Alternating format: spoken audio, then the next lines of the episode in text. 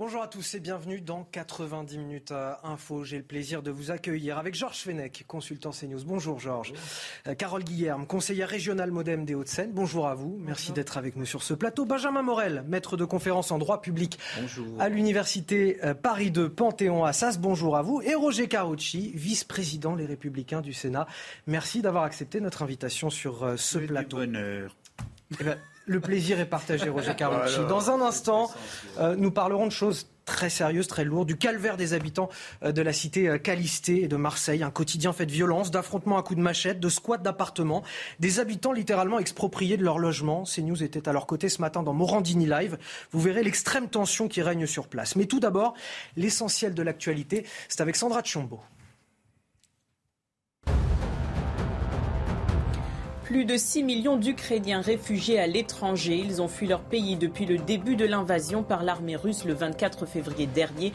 L'annonce a été faite hier à Genève par le Haut Commissariat aux réfugiés. La Pologne accueille de très loin le plus grand nombre d'entre eux, plus de 3 millions au 11 mai. E. coli dans les pizzas Buitoni, les investigations confiées à un juge d'instruction. L'information judiciaire a été ouverte notamment pour homicide involontaire à l'égard d'une personne, blessures involontaires concernant 14 personnes et mise sur le marché d'un produit dangereux pour la santé. Un séisme de magnitude 5 entendu sur Mars. Le Centre national d'études spatiales a dévoilé l'extrait ce jeudi sur les réseaux sociaux. Il s'agit du plus puissant séisme jamais détecté sur cette planète selon la NASA.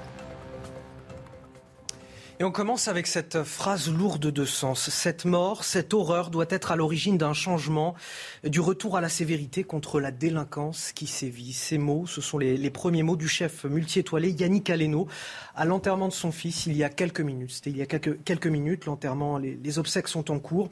Antoine Aleno, âgé de 24 ans, il est décédé euh, ce dimanche soir alors qu'il était arrêté à un feu rouge avec son scooter, percuté par un chauffard qui venait de voler une voiture de luxe. Le drame s'est déroulé dans le 7e arrondissement de la capitale et les funérailles se tiennent donc en ce moment même dans les Yvelines à Poissy. C'est là qu'on va retrouver euh, sur place Régine Delfour pour euh, CNews. Vous êtes Régine avec Charles Baget.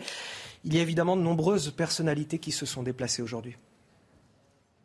Oui, Anthony, euh, de nombreuses euh, personnalités, notamment des chefs. Hein. Nous avons pu euh, voir Guy Savoie, Marc Vera ou encore Jean-François Piège hein, qui sont venus rendre un dernier hommage à Antoine Aleno décédé dimanche dernier. Alors la cérémonie a débuté à 15h. Hein. C'est à 15h que le cercueil est entré pendant que les cloches sonnaient.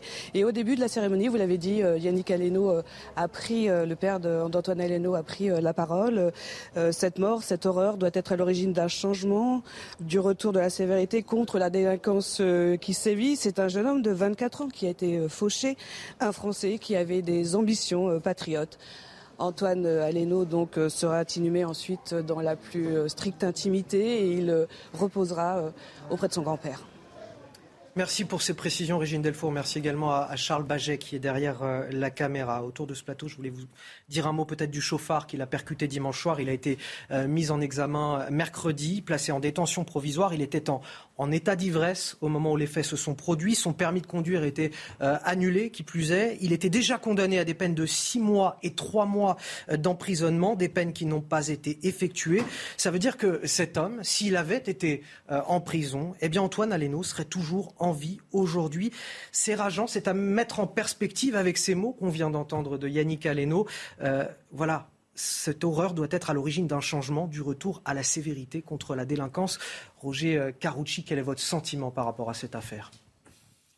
D'abord, c'est toujours terrible, hein, un jeune de 24 ans fauché comme ça, euh, au-delà de, sa notoriété ou de la notoriété de son père, ça aurait pu être n'importe qui. Donc c'est terrible parce qu'on sait très bien que quand c'est quelqu'un d'anonyme, ça passe dans les chiffres de la délinquance, dans les chiffres des faits divers, et ça n'est pas mis en exergue.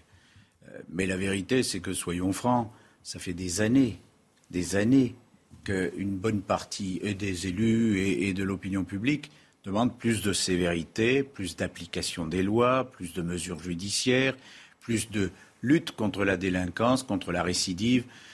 Ça fait des années qu'on nous dit demain, qu'on nous dit il y a un texte, qu'on nous dit on a déjà toutes les mesures nécessaires.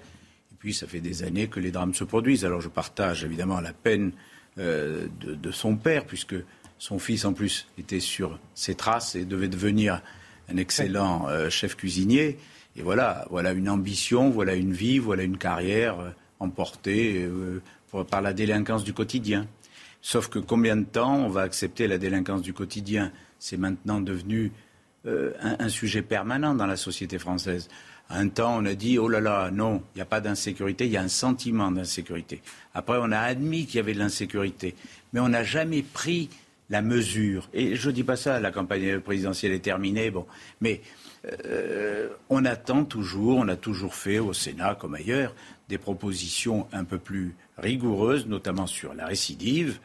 Et puis, bah, ça ne suit pas. Donc, à un moment, je ne critique pas Gérald Darmanin qui a la notion de la sécurité et de la sévérité en la matière, mais à un moment, il faudra bien que la justice et la police s'alignent sur des mesures plus rigoureuses pour établir la sécurité dans tous les quartiers. Parce que là, je ne sais pas si, parce que quand vous dites qu'il a déjà été condamné à six mois, à trois mois, je ne sais pas si c'est suffisamment ancien. Ça, Est-ce qu'il aurait été pose quand même la question de l'exécution des peines. À l'exécution des peines, de toute façon, on la connaît bien. Les places de prison et de l'exécution des peines. Non, mais elle n'est pas appliquée. Georges Fenech, c'est rageant quand même comme situation. Ce n'est pas uniquement la, question de la justice, hein. c'est d'abord la question du politique. Je m'y mets dedans aussi. Hein. À partir du moment où on a supprimé les courtes peines, on peut dire qu'on a supprimé les ah courtes peines, de fait. Oui, de fait. toujours les prononcer. On les a supprimés pourquoi? Parce qu'on n'a pas de place dans les prisons pour mettre euh, en, prison des gens qui font 3 à 6 mois de peine. C'est pas suffisant. Non, Il y a trop de gens à mettre en prison. On ne les a pas supprimés parce qu'il n'y a pas de place dans les prisons. On les a supprimés par idéologie. Hmm. On considère que l'emprisonnement était criminogène et que donc il faut éviter euh, au maximum du possible l'emprisonnement. Donc actuellement, vous connaissez notre loi, toutes les peines prononcées jusqu'à six mois, c'est pas rien, hein, six mois de prison ferme, elles ne sont pas exécutées. C'est-à-dire qu'elles sont transformées en autre chose. C'est-à-dire que l'extrait de jugement, il part chez le juge d'application. Même le tribunal lui-même, au moment où il prononce, après son délibéré, six mois d'emprisonnement, il explique au condamné qu'il ne le fera pas et qu'il fera du travail d'intérêt général, ou un stage de citoyenneté, ou peut-être un bracelet électronique. Vous entendez que la, froideur, de la, loi. la froideur de la loi euh, rend, les choses insupportables pour n'importe qui qui écoute cette émission. Ça aurait pu être le fils de n'importe qui. Je vous dis que cette loi, c'était une loi qui avait été initiée, euh, je crois que c'est Mme Taubira ou euh, Mme Biloubé, qui a été mise en œuvre d'ailleurs sous le ministère d'Éric Dupont-Moretti, ne permet plus au tribunal de prononcer des courtes peines. Et lorsque vous prononcez une peine entre six mois et un an, c'est à peu près la même chose dans la mesure où c'est le juge d'application des peines et non plus le tribunal lui-même qui va transformer la peine de prison en autre chose. Alors, pour moi, ce n'est pas un chauffard, ce n'est pas, pas, une affaire d'accident de, la route, ça. Hein. C'est autre chose. On n'est pas. D'ailleurs, si on est très ému, en dehors du fait qu'il s'agit d'un jeune qui a été fauché en, pleine jeunesse et en plein avenir, euh, moi, je ne réduis pas cette affaire, effectivement, à une affaire d'accident de la route. On a affaire à un multirécidiviste qui n'était pas, qui était peut-être sanctionné, mais la sanction ne venait pas d'exécution, qui, euh, plus est, venait de voler cette voiture et qui va se frayer volontairement un passage entre le scooter de la victime et le VTC qui est à sa droite pour griller le feu rouge et continuer sa course folle n'est pas une maladresse, c'est volontaire pour moi. J'attends de voir l'évolution d'ailleurs de la qualification pénale, parce que pour l'instant c'est homicide involontaire avec circonstances aggravantes de conduite en état d'ivresse manifeste. Mais l'instruction va peut-être révéler autre chose. Voyez-vous, et c'est ça qui nous euh, qui heurte notre conscience. Et les mots euh, du père de la victime, on les comprend. C'est que dans notre société aujourd'hui, le juge est dépossédé en réalité d'un certain pouvoir par la loi. C'est donc la loi qu'il faut revoir. Et vous dites c'est le politique le problème. C'est non seulement la loi, mais c'est aussi une politique pénale qui devrait être impulsée euh, fermement. C'est le politique le problème? Alors, hmm. comme ce qui a été dit, euh, évidemment qu'on ne peut euh, que partager la peine de la famille, des proches et de la société en vérité. on ne peut que déplorer ces, faits et ces circonstances. Euh, le politique, oui, puisqu'il est euh, au commencement de, la loi, il est à, l'impulsion de, l'action publique, il est là aussi pour donner euh, un cap et une vision de, la société. donc naturellement que l'on doit tenir compte de cela, faire évoluer les choses à droit constant. en, ce qui pardon, en ce qui concerne la, sévérité d'un côté attribuées aux mesures de, sécurité.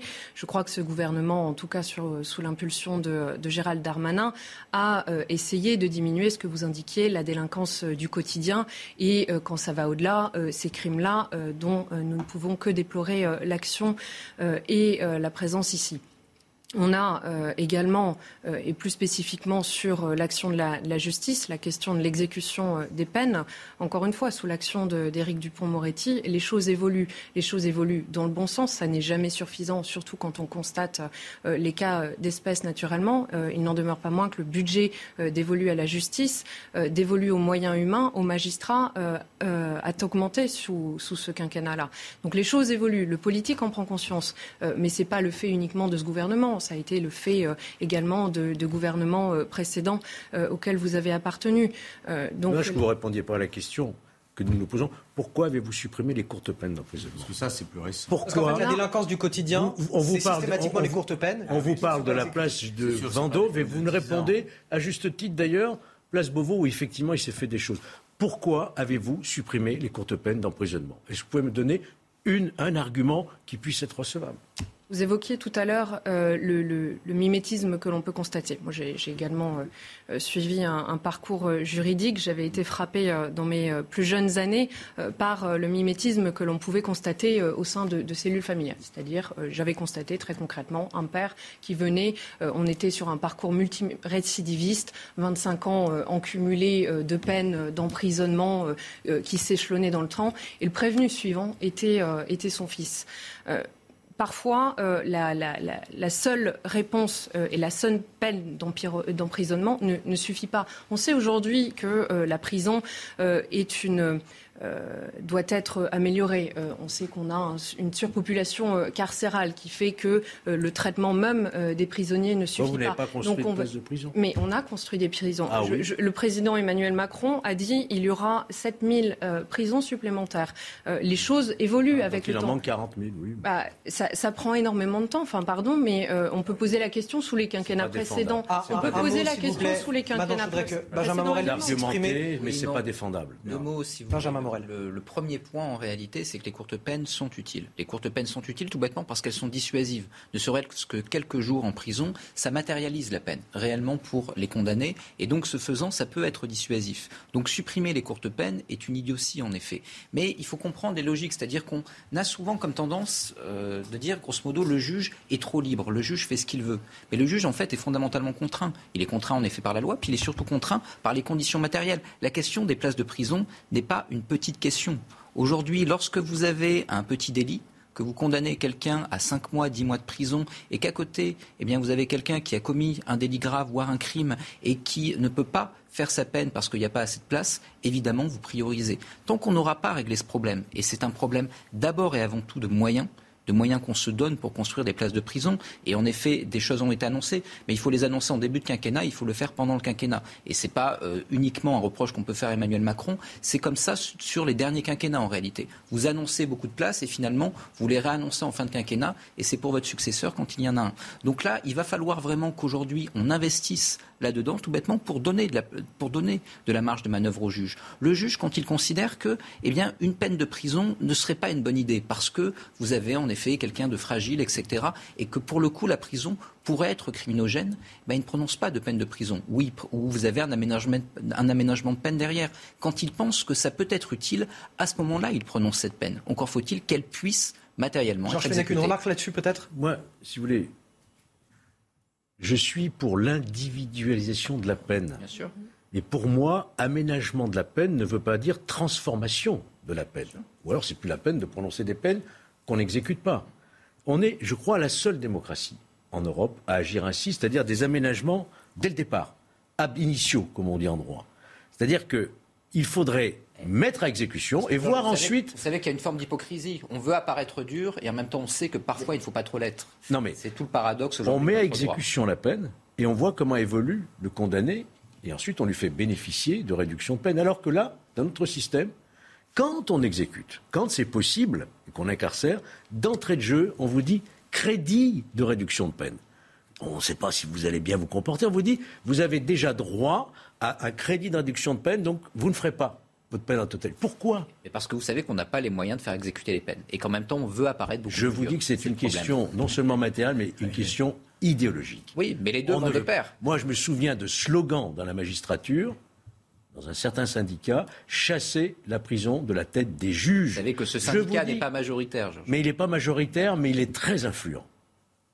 Je voudrais qu'on hmm. clore, cette discussion euh, par un hommage à Antoine Aleno, qui était un cuisinier talentueux, prometteur. Il appartenait à une nouvelle génération de cuisiniers euh, qui voulaient voilà, révolutionner la gastronomie française. Il était à la tête du restaurant Burger, père et fils, qu'il avait euh, fondé donc, avec son père, Yannick Aleno.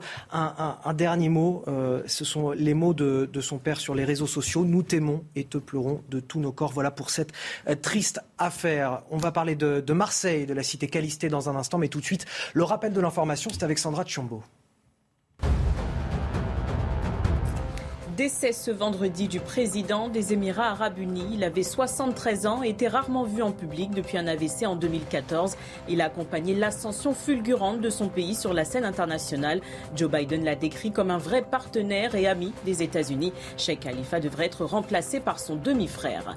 Un congé menstruel bientôt accordé en Espagne. Les femmes souffrant de règles douloureuses sont concernées. Elles pourront bénéficier de 3 à 5 jours de congé par mois. L'Espagne pourrait ainsi devenir le premier pays d'Europe à mettre en place une telle mesure.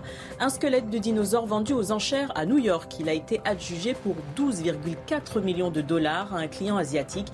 Baptisé le Raptor, il a inspiré Jurassic Park. Il est constitué de 126 os et mesure plus de 3 mètres de long.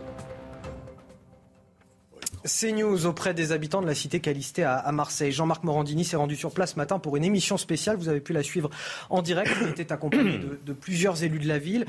Une cité, la cité Calisté, gangrénée par des trafics de drogue. Certains appartements sont même squattés par des gangs qui terrorisent les locataires. Certains d'entre eux ont même dû fuir et être relogés dans un gymnase de la ville. Si tant est qu'on puisse parler de relogement dans ces cas-là, une résidente nous raconte le quotidien de sa famille sur place. Je vous propose de l'écouter.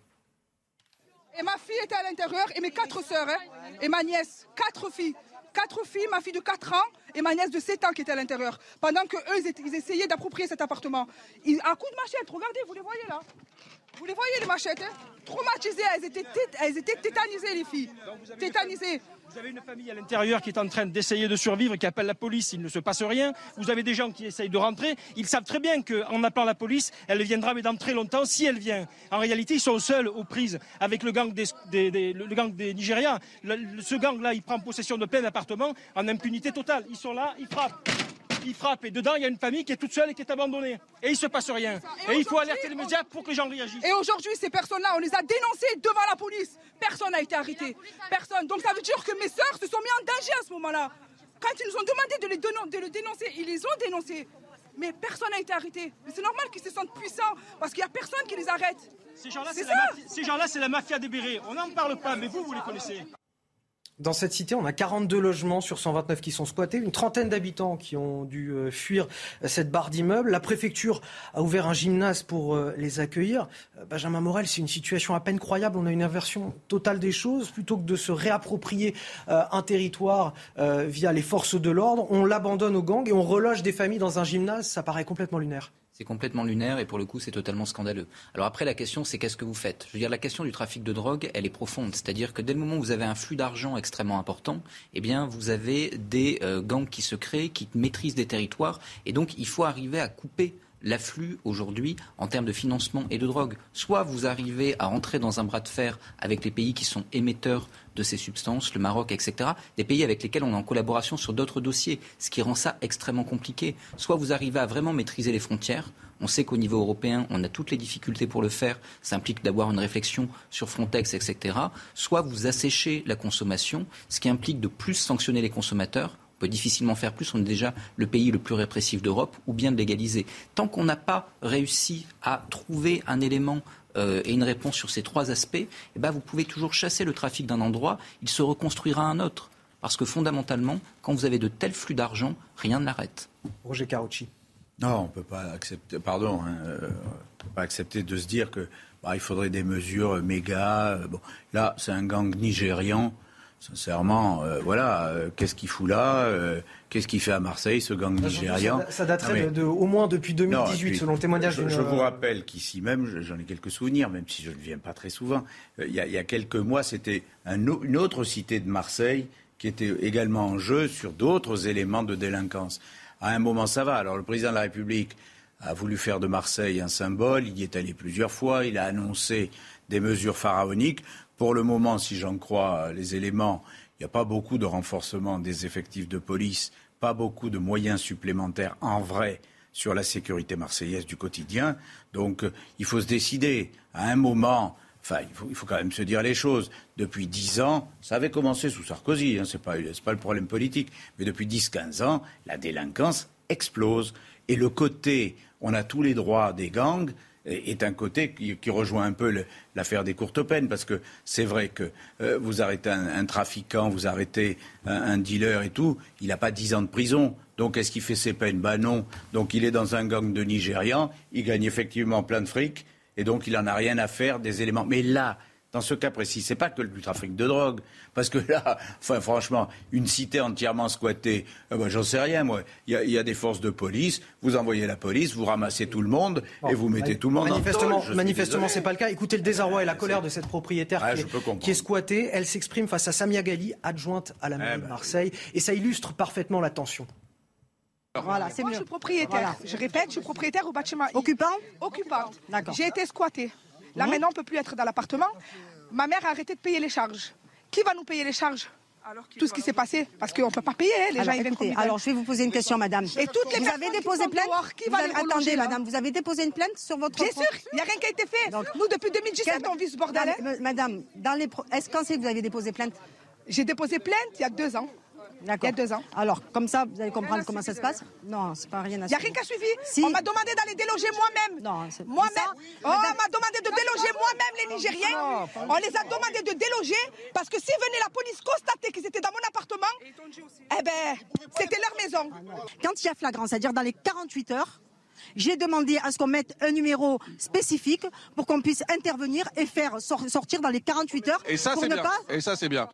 Carole Guillermo et l'État. Je suis désolé de vous poser la question. Vous représentez la majorité et forcément, je vous pose cette question-là. Où est l'État dans cette situation? On entendait Roger Carucci nous dire tout à l'heure pourquoi on n'envoie pas directement la police si on va déloger tout ça. Mais parce qu'on n'a pas assez d'effectifs, il ne faut pas non plus rêver. Je préfère rétablir euh, tout de même quelques réalités. Effectivement, vous l'évoquiez, Emmanuel Macron est, euh, a annoncé un plan Marseille en grand. Euh, des effectifs, des renforts de police ont été annoncés également. 100 policiers supplémentaires en 2021, 200 en 2022 et ici sur le cas d'espèce. Euh, euh, on a euh, un renfort qui a été annoncé également par le ministre Gérald Darmanin. Donc l'État est là, si c'est ça votre, votre question. Cela étant, pardon, je, termine effectivement. et, c'est insupportable. On se met les uns et les autres à la place de ces, de ces propriétaires, de ces locataires parfois aussi. On est très désemparés face à ces situations-là qui nous touchent personnellement dans notre intimité, etc. Donc ça n'est absolument pas normal. Ça doit être dénoncé, pris en charge. Depuis 2018, une loi est passé justement par le gouvernement euh, euh, d'Emmanuel Macron euh, visant à limiter le squat. On sait que les procédures de squat, dans le passé en tout cas, ont été très longues. la rétorsion, et contrairement à ce que dit l'habitante, la propriétaire, j'imagine, on ne doit pas expulser soi-même. Surtout pas. C'est illégal également. En revanche, on laisse les forces de l'ordre le faire. Et la procédure a visé. Pardon, laissez-moi terminer. Ils ne le font pas. Et la procédure visait justement à accélérer cela. D'un côté, très bonne chose, dépôt de plainte, évidemment parce qu'on est particulier et touché, et de l'autre, euh, les forces de l'État, et euh, j'entendais Samia Gali le dire, euh, sont mobilisées pour avoir une réaction dans les 48 heures. Après, la question ici est assez endémique, si je comprends bien, puisqu'on est sur une, la moitié de la cité qui est touchée. Donc on a, et en plus vous l'évoquiez parfaitement, effectivement des, des, trafics derrière tout cela qui viennent gangréner le quotidien de ces habitants. Donc oui, l'État doit réagir. Et qui se retrouvent à payer des charges, hein, ces habitants, qui, sont, qui n'ont plus la disponibilité de leur logement. Ils continuent à payer des charges. Oui, oui, mais la, question est évidemment, euh, dans un premier temps, l'expulsion, et c'est ce qui est en train de faire, euh, de faire l'État. Enfin, je veux dire, les procédures sont mises en place, le ministre l'a annoncé. Georges Fenech, il nous reste 30 secondes. Moi, je serais curieux de savoir s'il existe une autre grande cité de la taille de Marseille en Europe où une chose pareille peut se produire. Si ça peut se produire à Berlin, si ça peut se produire à Londres, qu'on puisse s'emparer comme ça de tout un immeuble, de tout un quartier en situation régulière, à coups de machette, en incendiant, et, et les services, les services de l'État impuissants pendant plusieurs années, impuissants, c'est-à-dire inactifs en réalité, et tout à coup, parce qu'il y a une médiatisation, en 48 heures, non, le, envie de le Ce qui prouve bien que ce qu'on était capable de faire en 48 heures, on aurait pu le faire il y a 3 ou 4 ans. pourquoi on, pourquoi on On va s'arrêter là. C'est pas vous hein, que je mets en cause. Je me pose. Je termine juste une chose en rappelant qu'Emmanuel Macron est arrivé en 2017. 2018, la loi, la loi entre en vigueur. Donc je pose la question.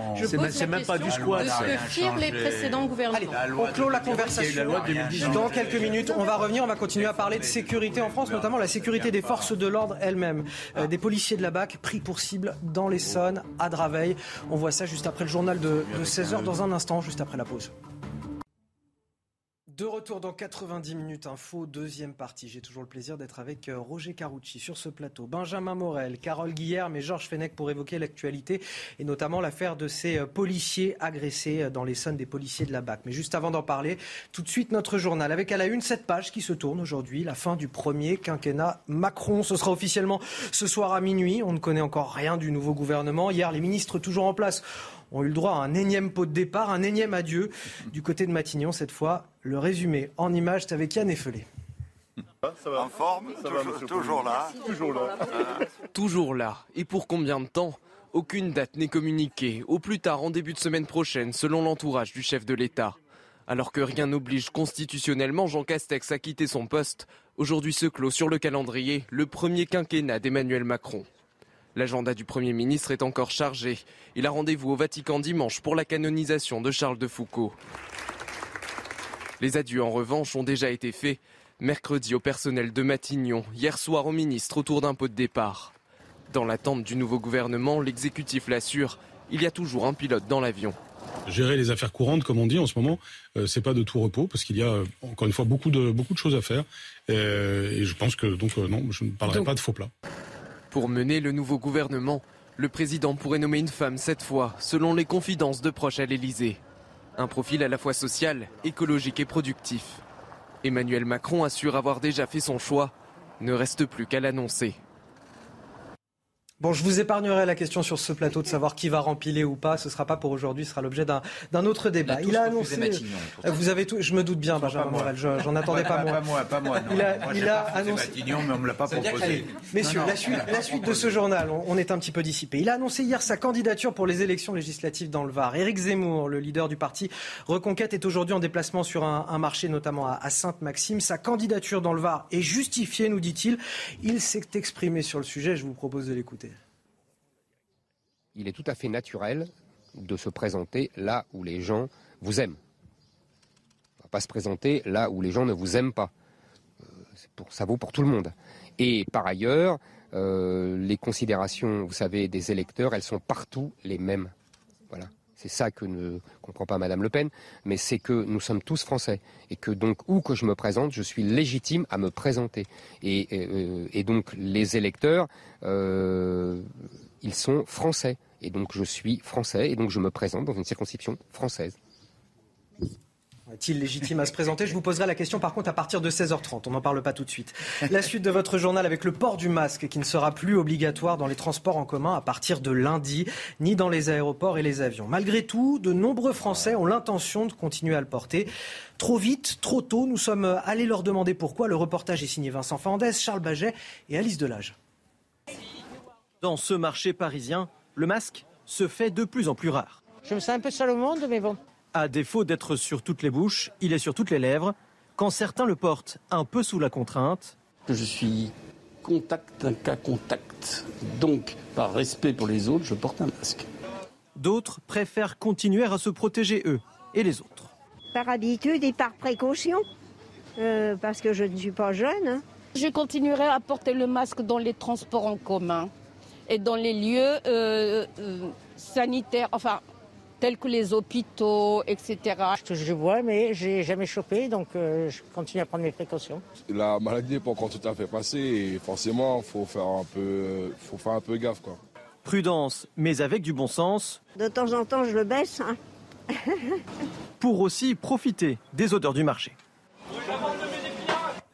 ça vous fait sourire sur ce plateau. Vous allez voir qu'il y en a qui n'ont pas la même chance que nous. À, Shanghai, en Chine, ah, la stratégie zéro Covid est pour le moins drastique. Les habitants sont confinés depuis maintenant euh, plus d'un mois. Les rues sont désertes, comme vous le voyez sur ces images. On mesure euh, mieux le cauchemar que vivent les habitants euh, de, Shanghai. Un autre mot à l'international sur le président des Émirats arabes unis, le Sheikh Khalifa, qui est décédé aujourd'hui. Ces deux dernières décennies, il avait accompagné l'ascension fulgurante de son pays sur la scène internationale. Le gouvernement du pays du Golfe a décrété un deuil officiel les drapeaux seront mis en berne pour une durée de 40 jours. Voilà pour l'essentiel de l'actualité à 16 heures. On en vient à notre débat et à, cette affaire. Des policiers de la BAC pris pour cible dans l'Essonne. Une vingtaine de jeunes les ont agressés pour euh, tenter d'empêcher l'interpellation de l'un d'entre eux. Un individu s'est même emparé de la matraque d'un agent avant de les menacer. Les policiers ont réussi à, quitter les lieux en catastrophe, mais sous les jets des projectiles. Retour sur les faits avec euh, Yann Effelé et Sophia Tollet. Sur ces images diffusées sur les réseaux sociaux, une quinzaine de délinquants s'en prennent à des policiers de la brigade anticriminalité. Au premier plan, celui qui filme se vante d'avoir pu subtiliser la matraque d'un des agents. Submergés, les forces de l'ordre font usage de gaz lacrymogène pour disperser la foule. Une interpellation qui dégénère, partie d'une banale patrouille. Il y a un individu qui euh, les insulte. Il décide de procéder à l'interpellation de, euh, de cet individu cet individu forcément se, rebelle violemment et euh, il assène un coup de poing à un collègue fonctionnaire de la BAC au niveau du visage, au niveau de la pommette. Et à ce moment-là, une, 10, entre 10 et 15 personnes se sont euh, rapprochées du véhicule. Ah, vous êtes mort, vous, voilà La scène se déroule dans le quartier des Mazières à Draveil, dans l'Essonne. Une zone bien connue des services de police, notamment pour son trafic de drogue. Le syndicat dénonce le sentiment d'impunité qui règne sur place. Aujourd'hui, il y a une défiance totale euh, de la part de ces individus qui aujourd'hui n'hésitent plus à, venir au contact et c'est même plus qu'au contact là puisqu'on est sur, on est euh, directement euh, avec des individus qui tentent de rentrer dans la voiture afin de sortir leur leurs leur copains. Des prises à partie des forces de l'ordre qui se reproduisent trop régulièrement selon le syndicat. Ils demandent plus de moyens et d'effectifs pour pouvoir y faire face. Alors, défiance totale, sentiment d'impunité, provocation, mise en danger des forces de l'ordre. On a des quartiers dans lesquels on ne peut plus rétablir l'ordre. On l'a vu tout à l'heure déjà avec Marseille. Euh, des quartiers où la loi républicaine ne peut même plus s'exercer, où les représentants de la loi sont ciblés comme des ennemis. Pour en parler, on est avec euh, Guillaume Roux, secrétaire départemental unité SGP Police de l'Essonne. Bonjour, merci euh, de témoigner sur notre antenne. la première question que j'ai envie de vous poser, mais qu'est-ce qu'il vous reste dans ces quartiers-là comme marge de manœuvre? Ben, euh, la motivation, la motivation de garantir euh, l'ordre républicain, comme vous l'avez dit, parce que c'est notre travail, parce qu'on aime euh, notre travail et parce qu'on se doit de le faire. Mais voilà, nous, il est hors de question d'entendre parler de quartier de non-droit. Voilà, on fait juste simplement notre travail et pour que, ben, pour que les citoyens, parce que ça reste encore une fois une minorité hein, qui, qui le bazar, ben, pour que la majorité des citoyens peuvent vivre en toute tranquillité. Donc voilà, on garde cette motivation et on va faire notre travail. C'est quelque chose de courant désormais que les euh, policiers soient ciblés, soient désignés par euh, ces jeunes de quartier comme les ennemis? Bien sûr, c'est quelque chose de, plus en plus courant. Euh, en plus, la violence, elle a augmenté. les images d'hier le montrent bien. On a, quand même aujourd'hui gravi, gravi pardon, un échelon supplémentaire puisque ils hésitent plus de toute façon à venir même dans le véhicule euh, des fonctionnaires de police euh, de la BAC, de mes collègues de la BAC, pour aller chercher euh, l'un des leurs. Donc voilà, ils, osent tout. Et c'est vrai que ben, pour nous, ça devient très compliqué d'intervenir. C'est pour ça qu'on demande plus de moyens, plus d'effectifs, parce que ben, il faut aussi qu'on puisse intervenir en toute sécurité. Et ça, c'est un besoin qui est essentiel afin de pouvoir faire notre boulot. Justement, le problème, c'est le nombre de forces de l'ordre présentes dans ces quartiers, les moyens pour agir, ou, c'est la physionomie, aussi l'architecture de ces quartiers qui sont parfois très enclavés et, euh, voilà, euh, qui font office quelque part de bunker pour tous ces délinquants. Ouais, c'est bien, c'est bien plus profond que ça. Je veux dire, voilà, euh, on va pas mettre ça sur le dos de l'architecture. Euh, l'architecture, elle leur est favorable parfois, euh, effectivement, mais mais pour nous, voilà, on a besoin de moyens supplémentaires. Et quand je dis nous, c'est également la justice, parce que forcément, on demande des sanctions exemplaires, parce que quand on voit des images comme celle d'hier, le premier sentiment qu'on a, c'est le sentiment quand même d'impunité, parce qu'aujourd'hui, ils, osent, ils n'ont plus peur de rien.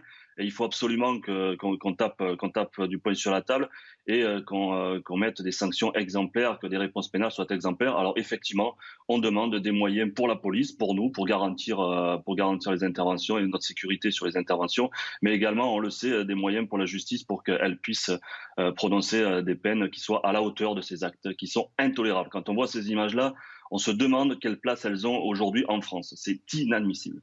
Guillaume Roux, vous restez avec nous, vous pouvez intervenir euh, quand vous voulez, vous nous faites signe. Je vais faire un, tour de table, notamment avec euh, euh, Georges Fenech.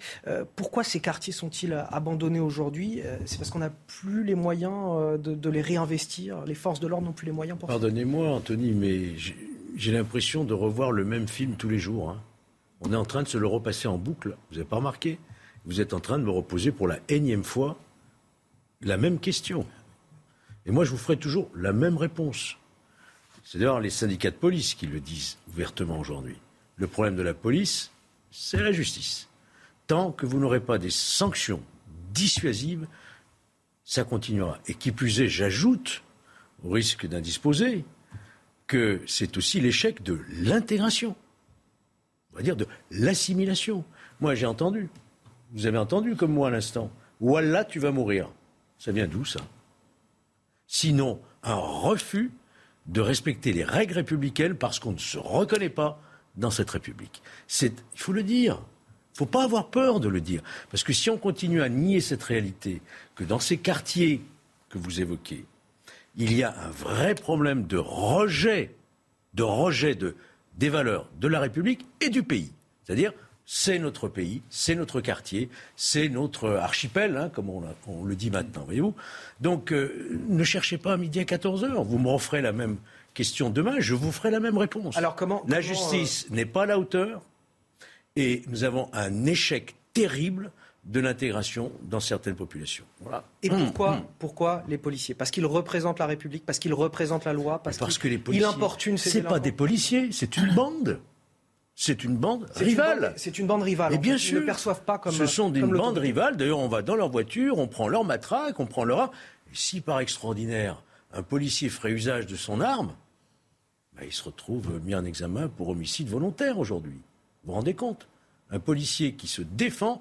Moi, je peux vous citer l'exemple d'un policier qui n'a pas fait usage de son arme et qui a même enlevé la première munition pour éviter de tirer dans son chargeur. Il est paralysé aujourd'hui parce que la voiture lui a roulé dessus. C'est clair et net. Les policiers ne font plus peur à personne dans ces quartiers-là. C'est une bande rivale. Donc, tant que vous n'aurez pas rétabli l'autorité de la loi, avec les moyens qu'il faut, c'est-à-dire d'une fermeté absolue, sans aucune, comment vous dirais-je, je vous parle à vous parce que vous représentez la majorité, état d'âme. Il ne faut pas avoir d'état d'âme. Aujourd'hui, ce qui nous importe, c'est de rétablir l'autorité de la loi. Et si vous ne le faites pas, on va aller à une situation de chaos total. on ne pourra plus se déplacer, on ne pourra plus envoyer nos enfants à l'école, on ne pourra plus aller travailler. La sécurité, c'est la première des libertés. Aujourd'hui, elle est bafouée. Roger Carucci, je vous hmm. vois acquiescer, j'ai le sentiment que voilà, vous avez le, même avis euh, que, Georges Fenech sur cette Je suis d'accord, sauf que effectivement, j'entendais le syndicaliste policier nous dire on a franchi une étape supplémentaire. Rappelez-vous, c'était d'ailleurs en Essonne. Euh, lorsque des voyous ont essayé d'incendier une voiture de police avec les policiers à l'intérieur. Donc on avait déjà franchi des étapes. Euh, la vérité, c'est que ce n'est pas une question uniquement euh, tel gouvernement ou tel gouvernement, ce n'est pas le sujet. Le sujet, c'est que très clairement, on est dans une société de plus en plus difficile, de plus en plus violente. On a parlé d'ensauvagement, on a parlé. Ça veut dire que imaginez que le seul élément, c'est rester sur un niveau d'encadrement policier comparable à celui d'il y a 10 ans ou d'il y a 15 ans Non. Non, parce qu'on n'a pas la même société en face. On n'a pas les mêmes groupes et je partage tout à fait ce qui a été dit sur les quartiers. Guillaume Roux, qui nous écoute, secrétaire départemental unité SGTB Police de l'Essonne, euh, souhaiterait réagir. On vous écoute, Guillaume Roux. Non, moi je, voulais juste revenir sur les propos de M. Fenech au tout départ. Euh, le problème de la, de la police et la justice, nous on n'est pas trop sur ce, sur ce débat-là. Effectivement, on préfère nous dire qu'effectivement la justice a besoin de moyens. le problème de la police et de la justice, c'est ces délinquants-là. Voilà, ça c'est le véritable problème aujourd'hui. Quand on voit les images euh, comme celle d'hier, par exemple, voilà, le, problème de la police et de la justice, il est parfaitement identifié. La police a besoin de moyens, des moyens humains. La justice a, besoin également de moyens pour justement pouvoir prononcer des peines exemplaires. Après, quand je dis qu'on a franchi un palier, bien évidemment, j'étais également présent en 2016, en octobre 2016, pour Viry-Châtillon. Euh, on est sur, même si on est sur des faits euh, dramatiques et bien plus, bien plus dramatiques que ceux d'hier soir, le problème, c'est l'autorité. Effectivement, aujourd'hui, on, s'aperçoit que dans ces quartiers-là, et pour les avoir parfaitement fréquentés, parce que j'ai travaillé euh, plus de pratiquement 20 ans sur le quartier des Tarterets, donc je sais ce que c'est, je sais ce que ça représente, l'autorité. Et aujourd'hui, effectivement, on l'a plus. Alors oui, à la base, c'est euh, enfin à la base, ça fait partie. la sanction pénale fait partie de cette impunité qui est qui est trop présente et on le voit bien encore une fois. Euh, elle est elle est présente tout le temps, tous les jours, et c'est ce qui nous facilite pas le travail. Mais encore une fois, voilà, tout le monde a besoin de moyens, et il faut qu'on travaille sur ça. C'est très important de le dire, parce que euh, vous pourrez mettre 50, 50 euh, fonctionnaires de police. Oui, ça va nous garantir notre sécurité à nous, parce que c'est important d'intervenir en toute sécurité. Mais il faut rétablir l'autorité euh, républicaine, et ça, c'est très important. Et là, je pense que tout le monde a son rôle à jouer dans cette, dans cette, dans cette chaîne judiciaire dont on fait partie et dont la justice fait également partie. Une question supplémentaire? Non, juste un élément. Moi, je trouve que euh, j'entends très bien ce que dit euh, le, syndicaliste et il a raison, c'est des moyens supplémentaires. Mais il y a aussi un état d'esprit, une formation de l'opinion. Enfin, franchement, il y a 10-15 ans, on ne criait pas dans les rues mort aux flics où tout le monde déteste la police. Bon, euh, ce genre de manifestations, quand on les, non pas qu'on les accepte, mais quand on les tolère, c'est la mise en cause de l'autorité de l'État et de l'ordre républicain. Sans ordre républicain, rien n'est juste. On, verra peut-être s'il faut un discours politique plus ferme, bah, c'est-à-dire de, soutien aux policiers, ce que, ce, que tous les politiques ne font pas. Ah bah, Il est 16h15 sur CNews, en une minute de rappel de l'actualité, et on continue avec vous, Benjamin Morel.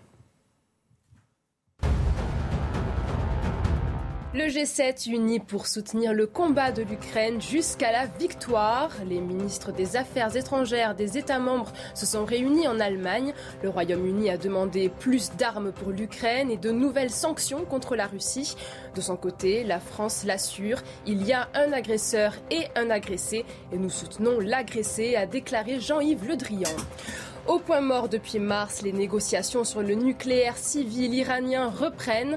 Joseph Borrell s'est réjoui de cette évolution. Le chef de la diplomatie de l'Union européenne voit une perspective de parvenir à un accord final.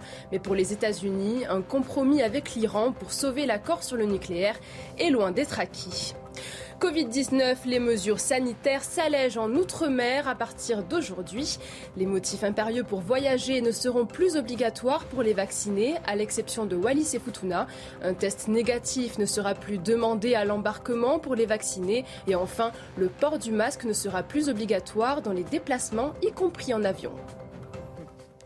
Ça, alors avec euh, Benjamin Morel, je voulais évoquer cette situation des policiers euh, de la BAC pris pour cible euh, dans l'Essonne et j'avais cette question à vous poser. Est-ce qu'il n'y a pas une responsabilité aussi dans certains discours politiques à l'égard des forces de l'ordre et de leur soutien aux forces de l'ordre qui n'est parfois pas affirmé et parfois même contredit. Si, bien sûr qu'il y a une responsabilité. Et pour le coup, là, cette scène, mais je rejoins tout à fait ce qui a été dit. Enfin, a malheureusement ce type de discussion de manière extrêmement euh, régulière, pour ne pas dire quotidienne.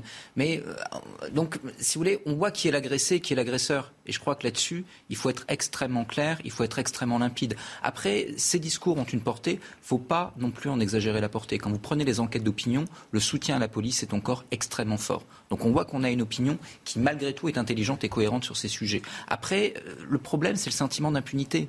Et ce sentiment d'impunité, il passe au moins par trois choses. D'abord par une police qui, aujourd'hui, manque de moyens et manque d'effectifs. On estime à peu près à 30 000 euh, policiers supplémentaires nécessaires pour vraiment rétablir la sécurité dans certains quartiers. Deuxième élément, la précocité des peines. Parce qu'en réalité, ce sentiment d'impunité qui s'incruste dans une partie de la population, il est lié au fait que lorsque vous êtes un jeune qui est euh, pris à 16 ans, 18 ans et que vous attendez deux ans avant de connaître votre sanction, eh bien, vous avez le sentiment d'être en impunité. Deux ans à cet âge-là, c'est très très long. Et donc, si la sanction n'est pas immédiate, fut elle-même relativement limitée dans son ampleur, si elle n'est pas immédiate, vous créez ensuite ce sentiment-là. Le troisième élément, c'est l'école. Parce que quand Aujourd'hui, vous avez un manque d'autorité à l'école. Quand vous avez des classes qui ne sont pas tenues, quand vous avez des quartiers dans lesquels le système scolaire est fondamentalement défaillant, tout bêtement parce que les profs n'arrivent plus à enseigner, eh bien à ce moment-là, le sentiment d'impunité, il se développe dès la primaire. Carole Guillerme, euh, je voudrais en, venir avec vous euh, sur les, sur les rodéos urbains. C'est un, fléau qui revient avec le beau temps, c'est un calvaire pour beaucoup de Français dans les quartiers. Et bon, parfois quand le gouvernement agit aussi, il faut le souligner, c'est le cas de Gérald Darmanin qui a haussé le ton euh, ces dernières heures. Il demande à la police et à la gendarmerie d'intensifier les contrôles sur les, les axes les plus fréquentés tout au long du week-end, avec pour consigne de saisir automatiquement tous les véhicules et d'interpeller les auteurs. Alors, est-ce qu'il s'agit d'un véritable tour de vis ou est-ce qu'il s'agit d'une belle campagne de communication en vue des législatives? Je vais vous poser la question juste après euh, ce sujet. Euh, signé Mathieu Rio, on, en parle dans un instant avec vous et également avec, euh, avec Guillaume Roux qui est toujours avec nous. Roue arrière et dérapage, parfois en plein centre-ville. Les rodéos urbains sont plus fréquents avec le retour des beaux jours. Le ministre de l'Intérieur Gérald Darmanin demande à ses services d'intensifier les contrôles avec la saisie systématique des véhicules, des opérations coordonnées avec la police municipale dans les secteurs les plus exposés ou encore l'optimisation de l'usage de la vidéoprotection. De bonnes dispositions selon le maire de Poissy, partisan d'une tolérance zéro. Moi, je salue cette initiative et je salue surtout l'anticipation. La vraie solution, c'est d'abord de se montrer, d'être sur le terrain, que les collègues de la police euh, municipale, euh, les euh, policiers de la police nationale se, se montrent et soient présents effectivement. Et puis ensuite, encore une fois, c'est de pratiquer ces réquisitions qui sont très importantes.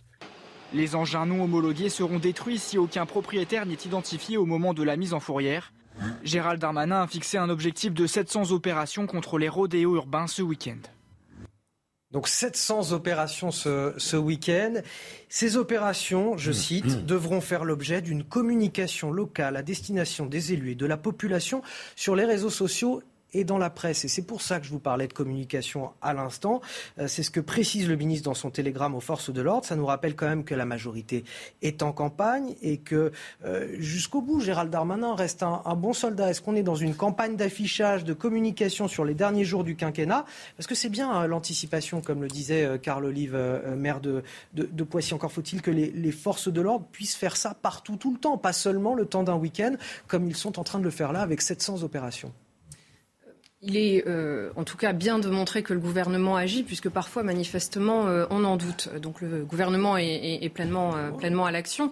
les saisies et les euh, euh, les, dénonciations, en tout cas, de ces actes euh, qui sont parfaitement insupportables. On en souffre évidemment particulièrement en, Ile-de-France. Aujourd'hui, peut-être 700, 700 saisies, mais en tout cas, ces actions-là se font, au quotidien. je prends le cas dans ma, commune. On a eu aussi à une époque, et c'est l'action coordonnée de la police municipale et de la police nationale qui permet aussi de mettre un terme à ces actes de délinquance du quotidien qui pourrissent complètement la vie, de nos concitoyens.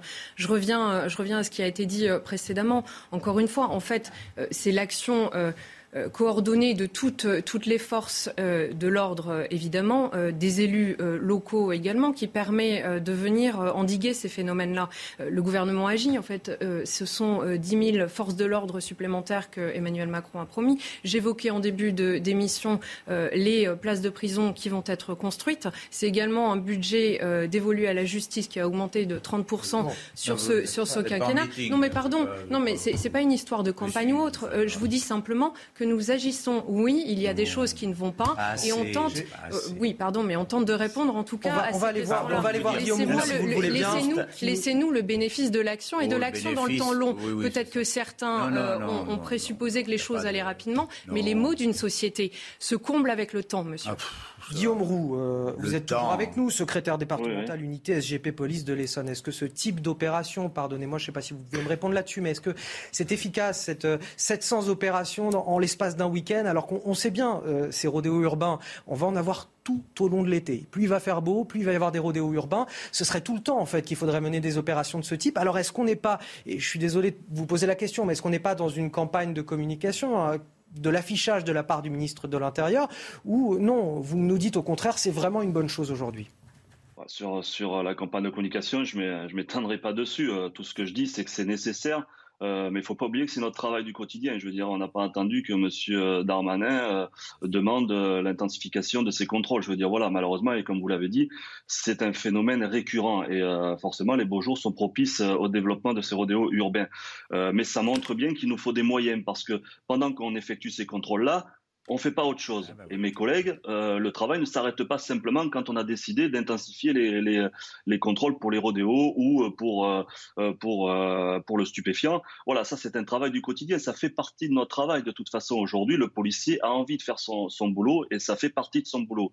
mais on a besoin de moyens et pour que ça soit utile, pour que ça soit réellement efficace, il faut le faire sur le long terme. Je veux dire, voilà. Et pour pouvoir le faire sur le long terme, il nous faut des effectifs aujourd'hui pour intervenir en toute sécurité et pour pouvoir mettre fin à ces rodéos qui sont d'une extrême dangerosité parce que souvent, et même pour pas dire tout le temps, c'est fait dans des lieux très publics avec des femmes, des enfants, euh, des familles. Donc voilà, donc c'est quelque chose de très compliqué parce que on est souvent euh, à l'origine d'un refus d'obtempérer. Donc euh, voilà, il faut prendre en charge, il faut prendre en charge le, deux roues, mais c'est compliqué pour nous, force de l'ordre également, de prendre en charge le deux roues parce que eh ben il faut être très prudent.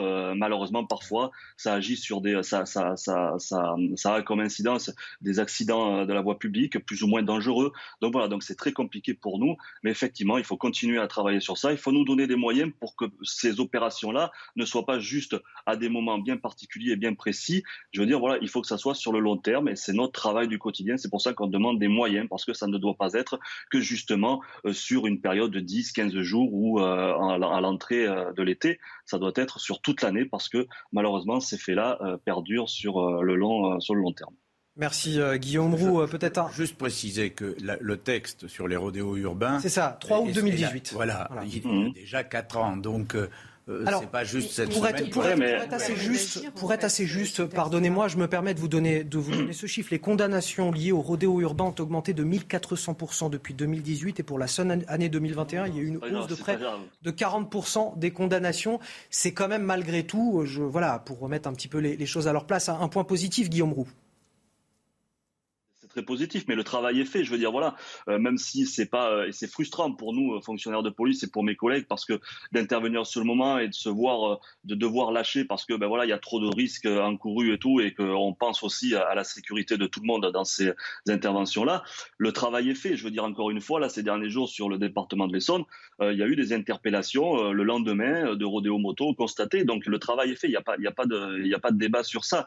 ce qu'on a besoin, nous, c'est des moyens. Alors, effectivement, quand j'entendais qu'il y a une loi qui existe. Oui, on le sait, c'est un an d'emprisonnement et 15 000 euros euh, d'amende. Très bien, c'est parfait. Voilà, il y, a, une loi. Faut-il l'appliquer aujourd'hui? Et c'est pour ça que je reviens à mes, à mes propos euh, du début. Aujourd'hui, la justice a besoin de moyens pour justement pouvoir euh, prononcer ces, ces peines-là. Parce que oui, parfois, euh, ces auteurs de, de, délits méritent, méritent l'emprisonnement parce qu'ils ne comprennent pas et parce que souvent, ils ne sont pas à leur coup d'essai. On est sur des récidives. Et ce sera la conclusion de ce débat. Merci euh, Guillaume Roux, secrétaire départemental unité SGP Police de l'Essonne, d'avoir participé à ce débat. Georges Fenech, Carole Guillerme, Benjamin Morel, Roger Carucci. On revient dans un instant. On va parler politique cette fois avec les élections législatives du côté d'Éric Zemmour et du côté de Jean-Luc Mélenchon. A tout de suite.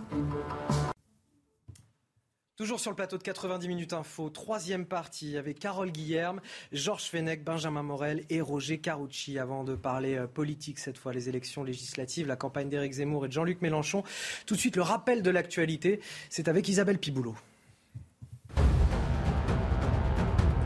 Une avancée pour les femmes en Espagne. Un congé menstruel leur sera bientôt accordé. En cas de règles douloureuses, elles pourront ainsi bénéficier de 3 à 5 jours de congé par mois. La mesure existe déjà en Corée du Sud, au Japon ou encore en Zambie. Mardi prochain, l'Espagne pourrait ainsi devenir le premier pays européen à la mettre en place. Un navire russe endommagé au large de l'île des Serpents. Un missile aurait été envoyé par l'armée ukrainienne hier. Un incendie a été déclenché par la suite. L'information a été donnée par un porte-parole de l'administration militaire de la région d'Odessa.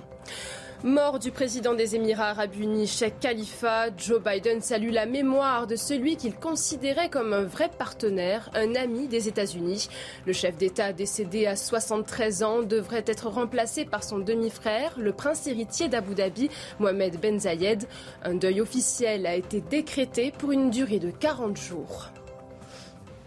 Ah, juste avant de parler politique, je voudrais qu'on revienne un instant sur euh, ce drame qui est traversé par euh, la famille du chef multi-étoilé Yannick Aleno. Euh, son fils Antoine Aleno, âgé de 24 ans, est, décédé. C'est le jour des obsèques aujourd'hui. Nous t'aimons et te pleurons de tous nos corps. Voilà le message que le chef étoilé postait sur Instagram ce matin même. Il est décédé dimanche soir, Antoine Aleno, alors qu'il était arrêté à un feu rouge avec son scooter, percuté par un, un chauffard qui venait de voler une voiture de luxe. Le drame s'est déroulé dans le 7e arrondissement de la capitale. Les funérailles se tiennent donc en ce moment même à Poissy, dans les Yvelines. Et c'est là qu'on vous rejoint, Régine Delfour. Vous êtes sur place avec euh, Charles Baget, une cérémonie euh, très forte aujourd'hui. Oui, une cérémonie euh, très digne. Elle est en train de se terminer. La famille qui donc ne souhaite pas euh, que les personnes présentes dans l'église leur adressent euh, directement leurs condoléances ont mis à l'extérieur des registres et vous pouvez voir de nombreuses personnes en train de les signer. Les registres qui sont donc à l'extérieur de la collégiale de, Poissy. Au début de la cérémonie, Yannick Aleno a pris la parole. Cette mort, cette horreur doit être à l'origine d'un changement, du retour de la sévérité contre la délinquance qui sévit c'est un jeune homme de 24 ans hein, qui a été fauché, un Français qui avait des euh, ambitions euh, patriotes. Alors, euh, à l'issue de la cérémonie, Antoine Aleno sera donc inhumé dans la plus stricte intimité et il va reposer auprès de son grand-père. Merci à vous, Régine Delfour. Merci également à Charles Baget qui est derrière euh, la caméra. On va parler de politique à présent. Éric Zemmour, il a longtemps hésité. Il se lance finalement euh, dans la bataille des législatives à Saint-Tropez dans le Var. C'est d'ailleurs dans cette commune qu'il a réalisé l'un de ses meilleurs scores à l'élection présidentielle avec 22,4% des suffrages contre un petit peu plus de 7% au niveau national. Alors depuis hier, il laboure le terrain, Cogolin, Sainte-Maxime. Comment est-il reçu, Éric Zemmour, lui qui n'est pas véritablement de la région? Euh, Écoutez les précisions de, de Gauthier Gauthier Lebret qui le suit pour CNews. Ce n'est pas du tout gagné, c'est un vrai pari. Voilà ce que me confie l'entourage d'Éric Zemmour au sujet euh, de sa candidature, car même s'il a fait le double de son score national dans cette quatrième circonscription du Var, près de 15%, c'est bien Marine Le Pen qui est arrivée largement en tête au premier tour avec plus de 30% des suffrages. Et la députée sortante, députée de la République en marche, eh bien, a fait le choix logique de se représenter dans sa euh, circonscription. Et Éric Zemmour aura face à lui eh un candidat du Rassemblement national et une candidate des Républicains, car vous le savez, il n'a pas réussi à faire l'union. Alors il va se multiplier sur le terrain pour tenter de convaincre. Il était ce matin sur un marché, il en refera un autre demain matin et demain soir, il pourrait faire son premier meeting de candidat aux élections législatives. Bon, clairement, Éric Zemmour a décidé de voilà, limiter la prise de risque pour ces élections législatives, lui qui hésitait. Et alors? Ça, ne vous intéresse pas cette, Non, c'est euh, pas que ça m'intéresse pas. Est-ce que Éric Zemmour joue son Ça fait partie de la, vie politique française aujourd'hui. Il constitue le paysage politique français. Éric Zemmour joue son vatou. On l'a toujours dit, on le savait, que euh, sauf une percée qui aurait amené Éric Zemmour à 20% aux élections présidentielles, il n'y a pas de maillage territorial, il n'y a pas euh, réellement une structure de parti liée aux élections. Donc, on pronostique probablement moins de 10 sièges pour reconquête aux élections législatives. Si Éric Zemmour parvient à se faire élire, il sauve la mise, parce qu'au moins lui sera à l'Assemblée nationale. Si Éric Zemmour est battu, reconquête est terminée et on passera à autre chose. Ah, Donc il le sait. Poser une question juste. Est-ce qu'effectivement un mauvais score à ces élections législatives, Georges Fenech, ça pourrait l'écarter définitivement de la scène politique, Éric Zemmour? Ben, il peut se maintenir dans le paysage politique. Il peut continuer à s'exprimer. Ah, vous allez dire, on n'est jamais mort en politique. Non, mais, non, mais Florian Philippot n'a jamais réussi à se faire élire député. Il est toujours dans le paysage politique. Mais après, quelle est l'influence? Quelle est l'importance? Quel est l'impact? Les choses sont différentes. Il faut avoir un groupe à l'Assemblée pour exister. Oui, je, bien sûr qu'il faut, il faut avoir un groupe. Maintenant, euh, son, pari à, Éric Zemmour, euh, il ne l'a pas gagné. Souvenez-vous ce qu'il disait, euh, Marine Le Pen n'a aucune chance de gagner une présidentielle. C'est pour cela que je me présente. Et Marine Le Pen lui répondait d'ailleurs, si quelqu'un, enfin, c'était pas directement à lui, mais elle le disait, si quelqu'un est mieux placé que moi, je suis prêt à m'effacer. En réalité, il n'a pas réussi euh, ce pari. Il s'est trompé, en réalité, il s'est trompé de ce côté-là et également du côté de, des LR, puisqu'il a imaginé un moment que sa candidature un peu syncrétique, je ne sais pas comment on pourrait dire, pourrait rassembler autour de lui. Union des. Union des droites. Ça ne marche pas. Et j'ai envie de vous dire, ça ne marchera jamais. Parce qu'il y a, il y a une autre histoire, une autre culture celle de la droite et celle de la droite plus nationale, si vous voulez. Ça n'est pas la même histoire, voyez-vous. Donc je pense que le pari, il est perdu. Ça devient finalement un avatar, quelque part, du Rassemblement national. Donc l'espace politique, on ne le voit pas. Et s'il n'a pas d'élu, effectivement, à l'Assemblée nationale, il pourra exister dans l'expression, dans l'écriture, dans les librairies, euh, mais il n'existera pas sur le plan démocratique puisqu'il n'aura pas de lieu d'expression démocratique. Est-ce que vous avez le sentiment, euh, Benjamin Morel, que euh, la droite souverainiste a peut-être raté le coche euh, d'une union pour ces législatives, comme la gauche l'a fait? Ah, C'est pas vraiment la droite souverainiste, c'est une volonté d'union des droites. Alors, est-ce qu'il peut continuer à exister dans le paysage politique? Malgré tout, oui, probablement, parce que ces législatives vont lui donner de l'argent, qu'il a de l'argent parce qu'il a beaucoup de militants, et qu'il a des militants plutôt bien formés, qui ont été formés pendant des années dans la droite hors les murs, et qui donc peut permettre à ce mouvement d'avoir notamment un impact médiatique. Mais je suis d'accord avec ce qui a été dit il n'y a pas réellement d'espace politique. On l'a vu lors de ces élections, vous aviez un taux de porosité entre vote Macron et vote Pécresse d'environ 40%. Une grande partie du centre droit a voté utile directement Emmanuel Macron. Ils n'iront pas voter Zemmour demain. Du côté de Marine Le Pen, vous avez une grande partie de l'électorat de Marine Le Pen qui vient des classes populaires. Ces classes populaires, elles n'ont pas d'identité politique de droite.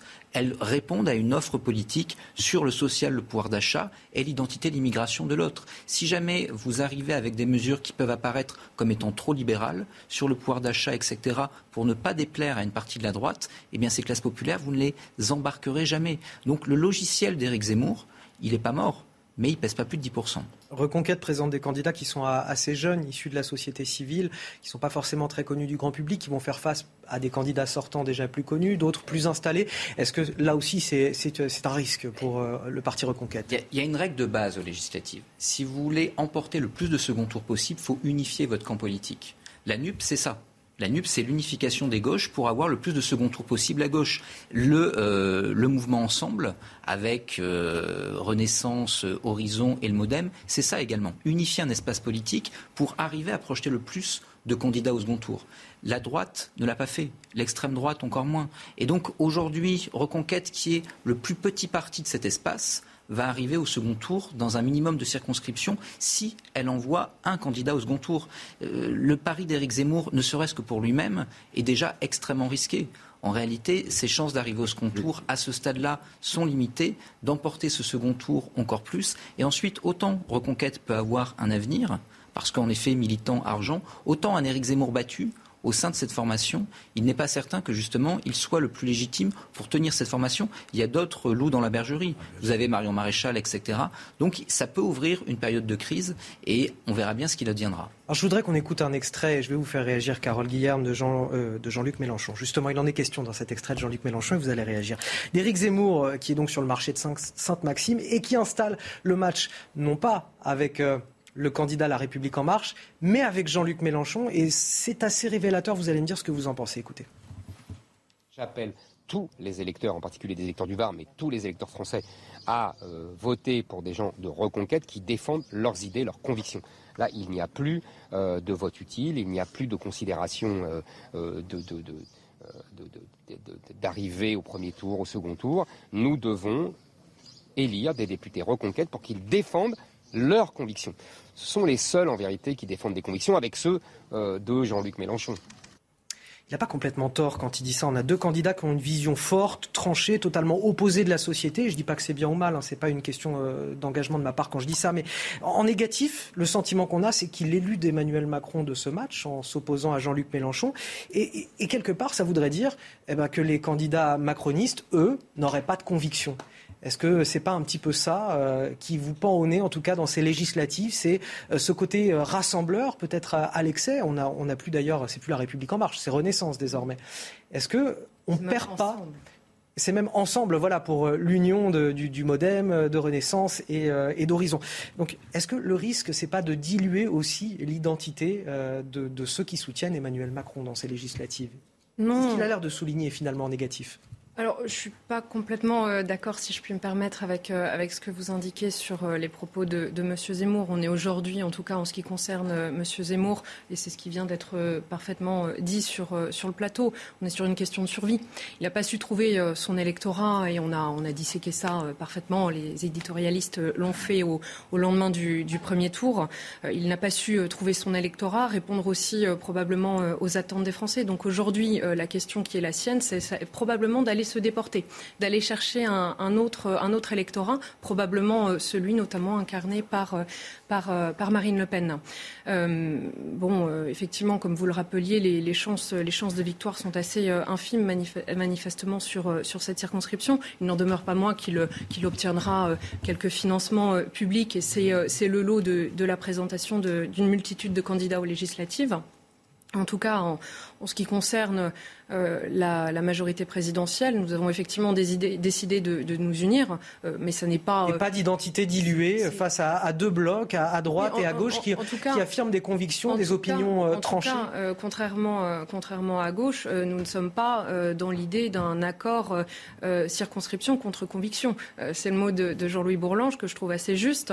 on est sur une idéologie, somme toute, partagée, des valeurs communes à défendre, et c'est ce que nous allons je voudrais, je voudrais qu'on avance et qu'on profite des, des, cinq dernières minutes pour évoquer Georges Fenech. D'un mot, j'ai le sentiment qu'on a complètement effacé du paysage les LR.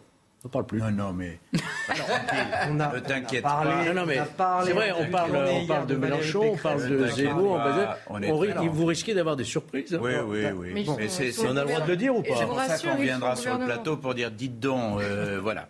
Mais on, on, on, on a la parole à ce moment-là, avec plaisir, bien évidemment. Non, mais on a la... Je voudrais, je voudrais qu'on évoque Jean-Luc Mélenchon, s'il vous plaît. Il nous reste 4 minutes et euh, ça va être euh, assez rapide finalement. Pour lui, pas besoin de se présenter aux législatives pour être Premier ministre. Il l'affirme, Jean-Luc Mélenchon a confirmé son intention de passer le relais à Marseille. Il parachute donc l'un de ses fidèles dans sa circonscription. Il s'agit de son directeur de campagne, Manuel Bompard. Je vous propose de l'écouter. L'objectif, il a été dit clairement par Jean-Luc Mélenchon. La nouvelle page qu'on a envie d'écrire, c'est la page de Jean-Luc Mélenchon à Matignon. Et c'est la page, c'est pas pour nous qu'on le fait, mais la page d'une situation qui change pour les Françaises et les Français. Donc Jean-Luc Mélenchon, son premier objectif, son premier rôle dans cette campagne, c'est de la mener au niveau national. Il est à Marseille. Ici, c'était important pour lui de lancer cette campagne législative ici, mais il le fera aussi ailleurs en France. Il y avait un objectif aussi de faire en sorte que euh, cette circonscription continue à être une place forte de la France insoumise euh, au niveau national. La nouvelle page qu'on a envie d'écrire, c'est celle de Jean-Luc Mélenchon à Matignon. Donc Jean-Luc Mélenchon qui joue l'extrême personnalisation euh, de cette campagne législative. Est-ce que c'est euh, très risqué ça? Après l'union des partis de gauche qui a, qui a, été faite autour de lui, ça équivaut à dire finalement la gauche c'est moi. Et ça peut aussi générer des crispations, des tensions, notamment chez des électeurs qui veulent une union avec et pas une union derrière Jean-Luc Mélenchon. Est-ce que c'est pas un risque? Oui et non. C'est-à-dire qu'on a vu aux élections présidentielles qu'en fait l'électorat euh, social-démocrate qui n'était pas passé chez Emmanuel Macron était capable de voter dès le premier tour Jean-Luc Mélenchon. Et en réalité, lors d'une législative entre guillemets classique post-quinquennat, le gros problème de l'opposition, c'est que son électorat se démobilise. Il n'y croit pas, il est groggy par la défaite et donc il juge que c'est perdu et qu'il n'a pas besoin de se mobiliser. La force de Mélenchon dans cette campagne, c'est d'avoir dit à cet électorat regardez, on va gagner. Et donc mobilisez-vous. Et quand vous regardez aujourd'hui les enquêtes, ça marche plutôt bien. C'est-à-dire que c'est un électorat qui, a priori, devrait se déplacer, ce qui ne sera pas forcément le cas de l'électorat RN et ce qui sera le cas pour des raisons, je dirais, plus sociologiques de l'électorat LREM. Donc, ce faisant, déjà, c'est plutôt une réussite. En se mettant en avant, en effet, eh bien, il fait quelque chose de, en termes de pure communication politique, d'assez intelligent. En revanche, en ne se présentant pas aux législatives, là, il fait une bêtise. Parce que on ne va pas se mentir. Il faut mener ses troupes, peut-être. Oui, mais les donner l'exemple. Les probabilités d'un Jean-Luc Mélenchon Premier ministre sont, à ce stade-là, encore assez faibles. Si jamais il n'est pas élu parlementaire, il perd deux choses. D'abord, c'est un tribun. Et c'est un tribun parlementaire. il arrive à exister en étant au Parlement plus qu'aucun autre. Et le deuxième élément, c'est que ça va être euh, un beau ramdam, la NUP, au Parlement. Il vous faut quelqu'un pour diriger et tenir l'intergroupe. Et s'il n'y a pas Jean-Luc Mélenchon, avec tout le respect qu'on doit à Mathilde Panot ou à Manuel Bompard, il n'est pas certain que ça tient aussi facilement. Roger Carucci, vous y croyez, vous, à votre euh, prochain Premier ministre, Jean-Luc Mélenchon? Je sais pas, il a l'air convaincu, Jean-Luc Mélenchon. Bah, il faut bien qu'il se convainque, euh, sinon, sinon il n'a plus personne avec lui. Non, moi je pense qu'ils vont faire un score. Ils vont faire mieux que les LR oui. Oh, ben oui, il y a des chances que l'ensemble fasse mieux, provisoirement parce que j'attends les divisions dès que l'élection sera passée. Euh, il y aura beaucoup de dissidents, notamment socialistes, qui ne digèrent pas le fait d'avoir été écartés de 90% des circonscriptions. Donc on voit déjà arriver énormément de candidats dissidents. Et puis, euh, après le 19 juin, on verra bien combien il y a de groupes à l'Assemblée autour de tout ça, a priori quatre s'il n'y a pas des règlements de compte internes au PS, internes à écologie, internes à tout. Je pense que Mélenchon a tellement personnalisé l'ensemble qu'en réalité, il a tué la diversité à gauche. Cette personnalisation, Georges Fenech, risquée ou pas? On a 30 secondes. Oui. Euh... Pas deux heures. Non, non, non, mais moi je pense qu'il est très habile, quoi. Il est d'une habileté redoutable. Et, et, on a beau sourire Matignon, Matignon, mais il rappelle que la législative, ça permet bah aussi d'avoir une majorité et ça, peut, ça permet donc d'être à Matignon. Euh, il n'y sera pas, je pense pas, il n'y sera pas, mais c'est très habile. Et en même temps, ce que disait très bien Benjamin, il mobilise ses troupes. Alors de l'autre côté, Marine Le Pen a déjà acté sa défaite aux législatives, même si elle aura peut-être un groupe. Et donc ça ne motive pas forcément là, il est catalyseur de la gauche. Début de campagne pour Marine Le Pen en, hmm. Berne, on aura évidemment l'occasion d'en reparler. Euh, l'essentiel de l'actualité, c'est à 12h46 sur CNews.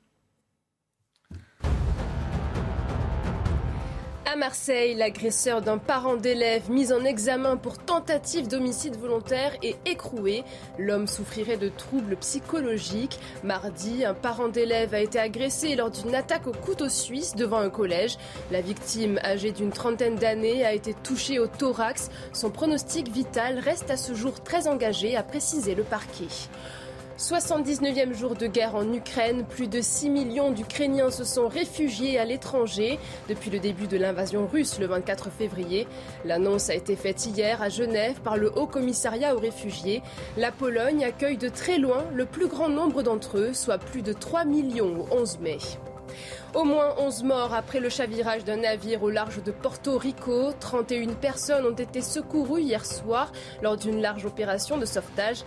Le nombre initial d'occupants n'a pas été communiqué, mais selon les autorités, il s'agirait de migrants en provenance d'Haïti et de République dominicaine il est donc temps pour moi de vous remercier euh, Carole Guillerme, euh, Benjamin Morel, Georges Fenech et Roger Carucci d'avoir participé à cette émission. Restez avec nous sur CNews dans un instant. Punchline avec Patrice Boisfer.